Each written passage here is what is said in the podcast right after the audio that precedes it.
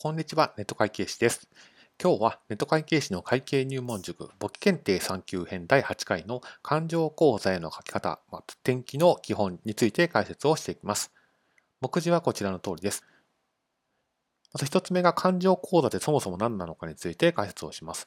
その上で、勘定への記入のルールについて紹介をします。そして最後に勘定に具体的に転記はどのようにしていくのかについて紹介をしていきます。それでは始めていきます。まず、勘定口座とは何なのかです。まず、取引のそういった具体的な内容を勘定別に書くところです。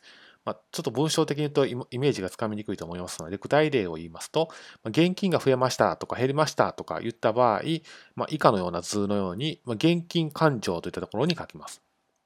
こういった、えーと、取引の具体的な内容、現金とか売上とか仕入れとか、そういったことを書くべき場所のことを、まあ、勘定口座というふうに言います。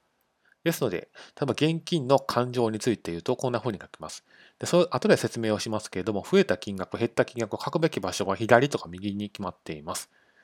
ですので、この勘定っていうのはこの t の字のところ、t のところで、えー、この勘定科目というのは現金のことを言います。で、ここは売上とか仕入れとか借り入れとかそういうふうに変わっていきます。そして、この全体のことを勘定口座というふうに言います。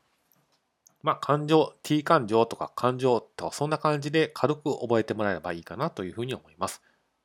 はい。では、勘定への記入のルールについて紹介をします。そして、書くべき場所、増えた時、減った時の書くべき場所が決まっています。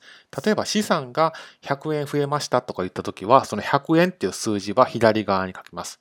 逆に借入金が100円増えました。つまり負債が増えましたということなんですけども、その場合はその負債の100円っていうのは右側に書きます。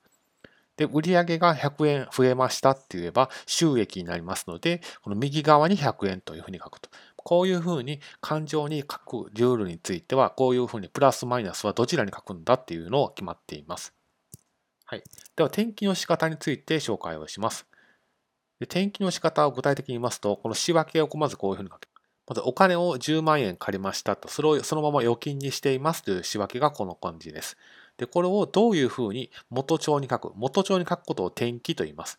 元帳にそのまま移すことを転記と言います。ですから、現金は現金勘定は左側に10万円と書いてますので、元帳でも現金預金の勘定に左側に10万円と書きます。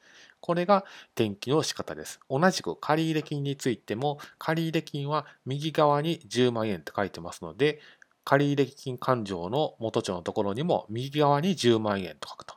まあ、こういうふうに書くのが転記の仕方のルールになります。以上です。今後もこの動画では独学で簿記検定3級合格を目指す初心者向けの簿記講座を更新していく予定にしています。